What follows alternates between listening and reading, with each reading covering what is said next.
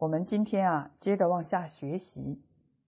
官圣任使，所以敬大臣也。这个“圣”就是大的意思，官圣就是高官，任使即任其差使。大臣是属于高官，就不能让他们做一些琐细的小事。那些事务性的工作，就让他自己委任他的下属来办，不必由他亲自办理。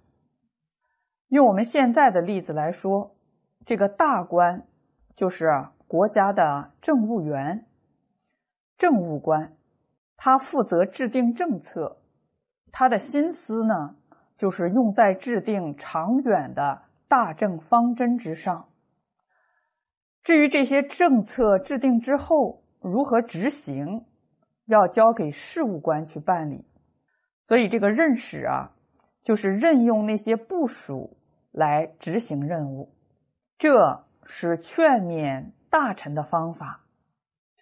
因为你这样做呢，就可以使大臣把他的智慧完全用在制定国家的长远方针政策之上。而不被琐细的小事所缠身，他把智慧用在这样的国家大事之上，他就不会觉得很辛苦。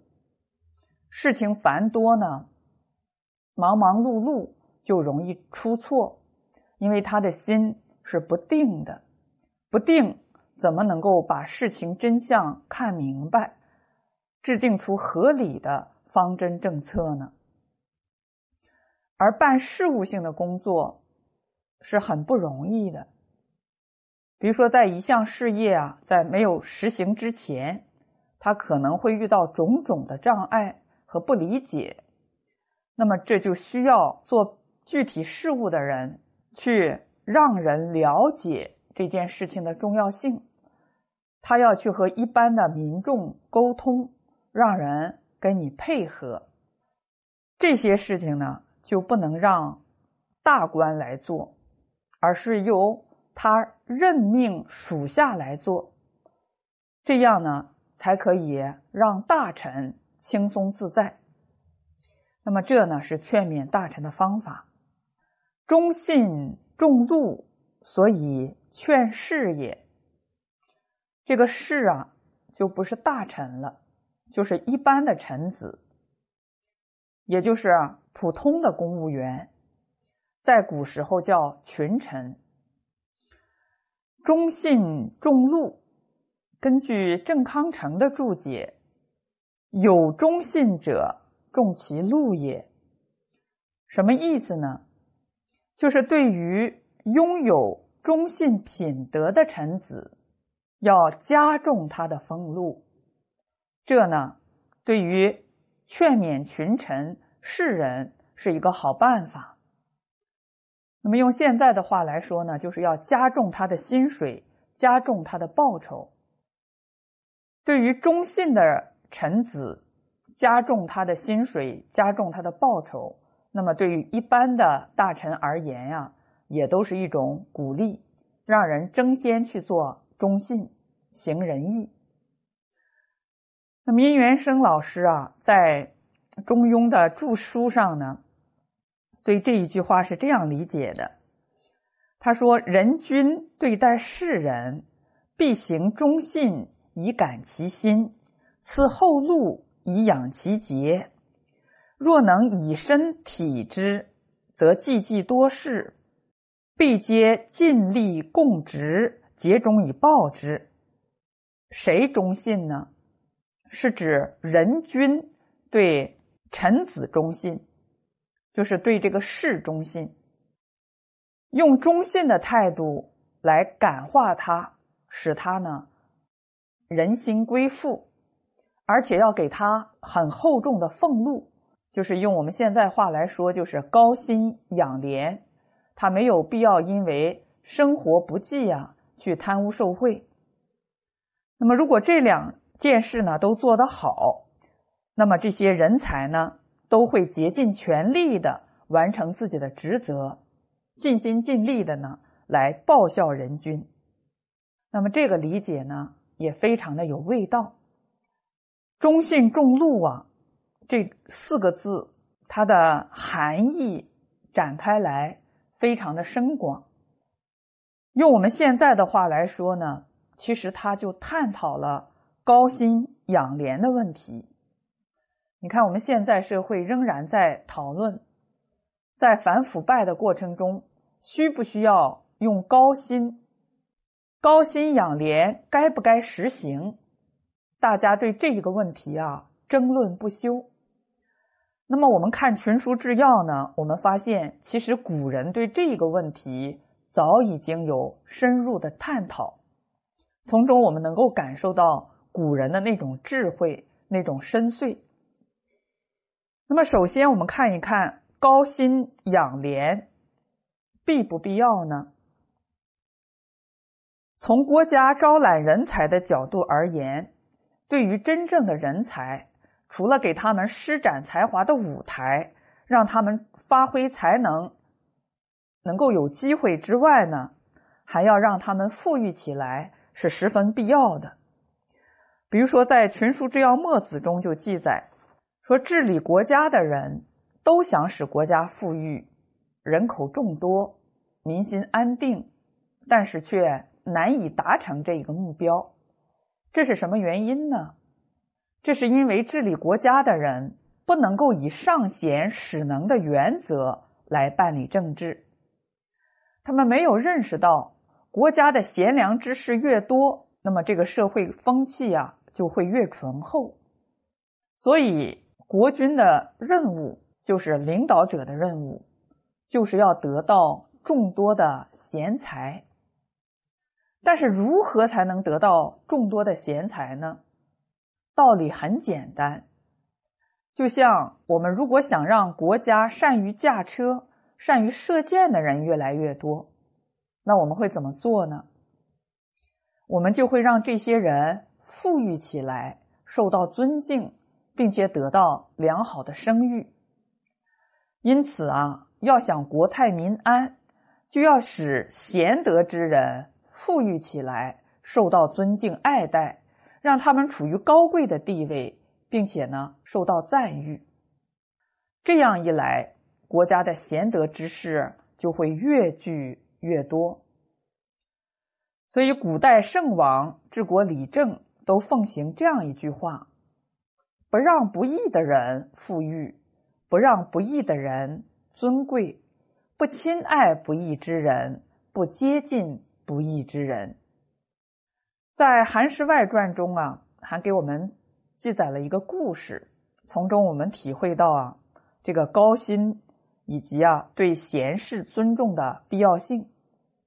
宋晏这个人，他在齐国做宰相，结果呢被驱逐了。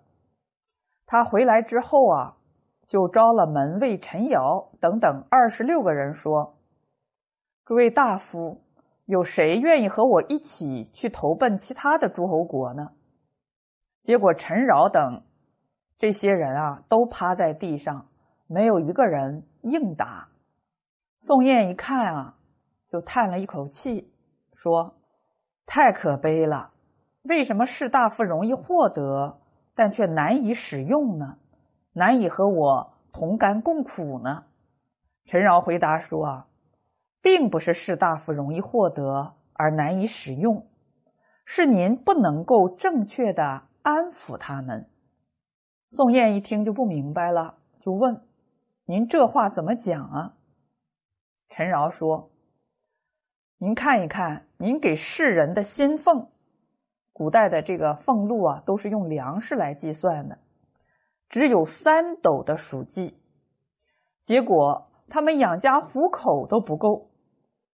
但是您家野鸭、大雁却有吃不完的粮食，这是您的第一个过失。”您家果园种满了梨子、栗子，后宫妇女用这些果子互相投掷，但是世人却从来没有尝到过一颗，这是您的第二大过失。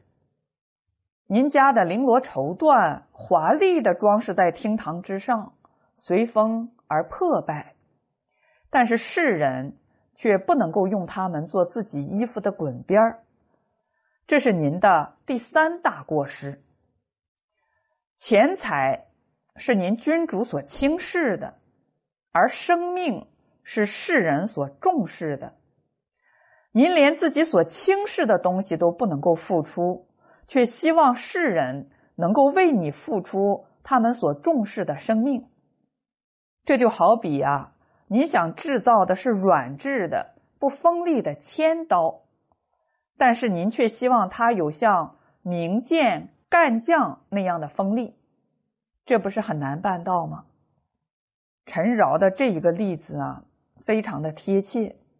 那宋燕一听呢，便知道自己做错了。他不能够以人心、以诚心来对待这些世人，那么世人又怎么可能和他共进退、同甘苦呢？所以，尊敬贤才，给予他足够的俸禄，让他过上体面的生活，衣食无忧，这是最起码的要求。那么，关于高薪养廉的必要性啊，在《群书之要父子》中也有这样的论述：凡欲为智者，无不欲其利之轻也，不知所以至轻而求其轻，此由古其源而忘其流之节也。这句话呢，也说的很好。他说：“想要治理好国家的人，哪一个不希望自己的官吏很清廉呢？没有以权谋私、贪污受贿这些不良的行为呢？但是，虽然想让官吏清廉，却不知道如何做才能够使官吏清廉，而是一味的要求官吏清廉，这就像什么呢？”这就是如同搅混了水源，却希望水流很清洁一样，意思是什么呢？是很难办到的。至于如何使官吏保持廉洁，在父子上呀做了这样一个比喻。他说：“即使像伯夷、叔齐这样廉洁的人，让他们任官做事。”但是给予他们的俸禄却很微薄，他们既不能养活自己，也难以奉养父母家人，结果必定会导致他们营私务弊，赢取私利。为什么呢？因为从孝道的角度而言，他们的做法无可厚非，因为骨肉之道不能亏失。如果自己连奉养父母，都不能够啊做到，那么他去以权谋私的话呢，哎，也是可以理解的。但是从国家法治的角度出发，迎取私利又触犯了刑法，这样他们便处于两难的境地，久而久之就会对君主滋生怨恨。这个怨恨心一产生，仁义的道理也就衰落了。对君主啊有了怨言，有了怨恨，那么对君主还会讲仁义吗？所以这个仁义之心呢，也就渐渐的消失了。在《崔实政论》上啊，对这种情况做了一个更形象的比喻：对于薪俸不足的官员而言，要求他们奉公执法，就如同是什么样？的情况呢？他做了这样形象的比喻：渴马守水，恶犬护肉。一个饥渴的、饥渴难耐的马，哎，你让它去守护水源，让那个饿的不行的狗、恶狗啊去看护肥肉，还想让他们不越雷池，那几乎是不可能的。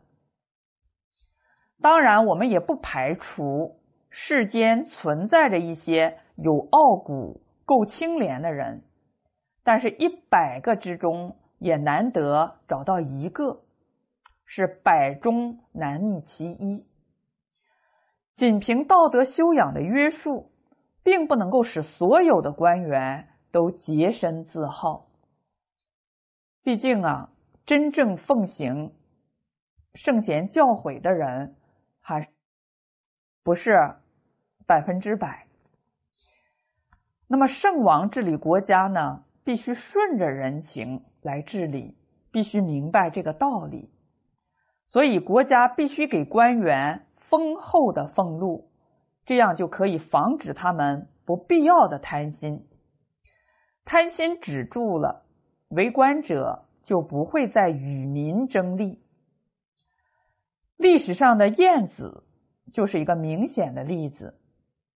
晏子在做宰相的时候啊，他的俸禄足够养活五百家的人口。我们知道呢，古代的人都是大家庭。都不是像我们现在说的三口之家，这一个大家族呢，起码有上百口，那多的有几千口人。而晏子他做宰相的俸禄啊，可以养活五百家的人口。当然，晏子本身呢，他也是非常的节俭，这样呢，才能够把余下来的钱奉养更多的人。但是这也说明呢。他的俸禄对于自己及家人维持一个有尊严、体面的生活绰绰有余，因此他就没有必要去贪污受贿、以权谋私。所以，首先解决官员经济上的后顾之忧，才能让他们心无旁骛，安心于本职工作，从而为国为民竭忠尽智。在《原子证书》上也提出，假如官吏的俸禄很厚重，他们靠俸禄便可以奉养自己、赡养父母啊，养活一家族的人，那么他就没有必要去与民争利。无求于民，奸鬼息也。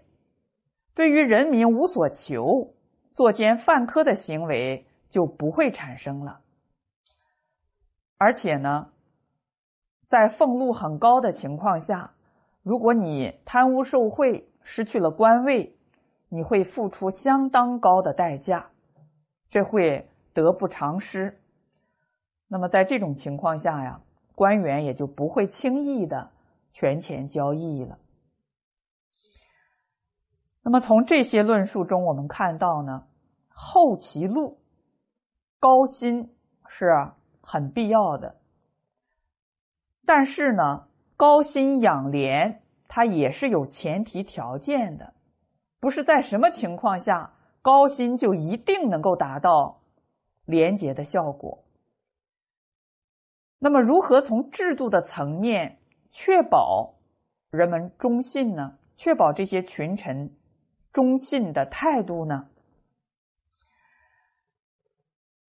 那么这个前提条件呢，有这样一些。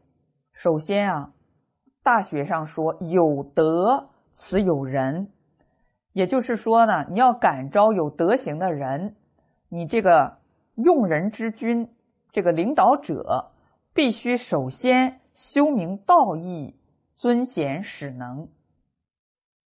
在古人看来，真正贤德的人。比如说诸葛亮、顾炎武、文天祥等等，他们并不会图慕高明厚利而来。那你要招致这样的贤者，为人之君，必须自己首先有道德，修明礼义。所以大学上说：“有德此有人，有人此有土，有土此有财，有财此有用。”这个次序呢是不能颠倒的。你自己是一个有德行的人，同声相应，同气相求，你所感召的人才也一定是有德行的人。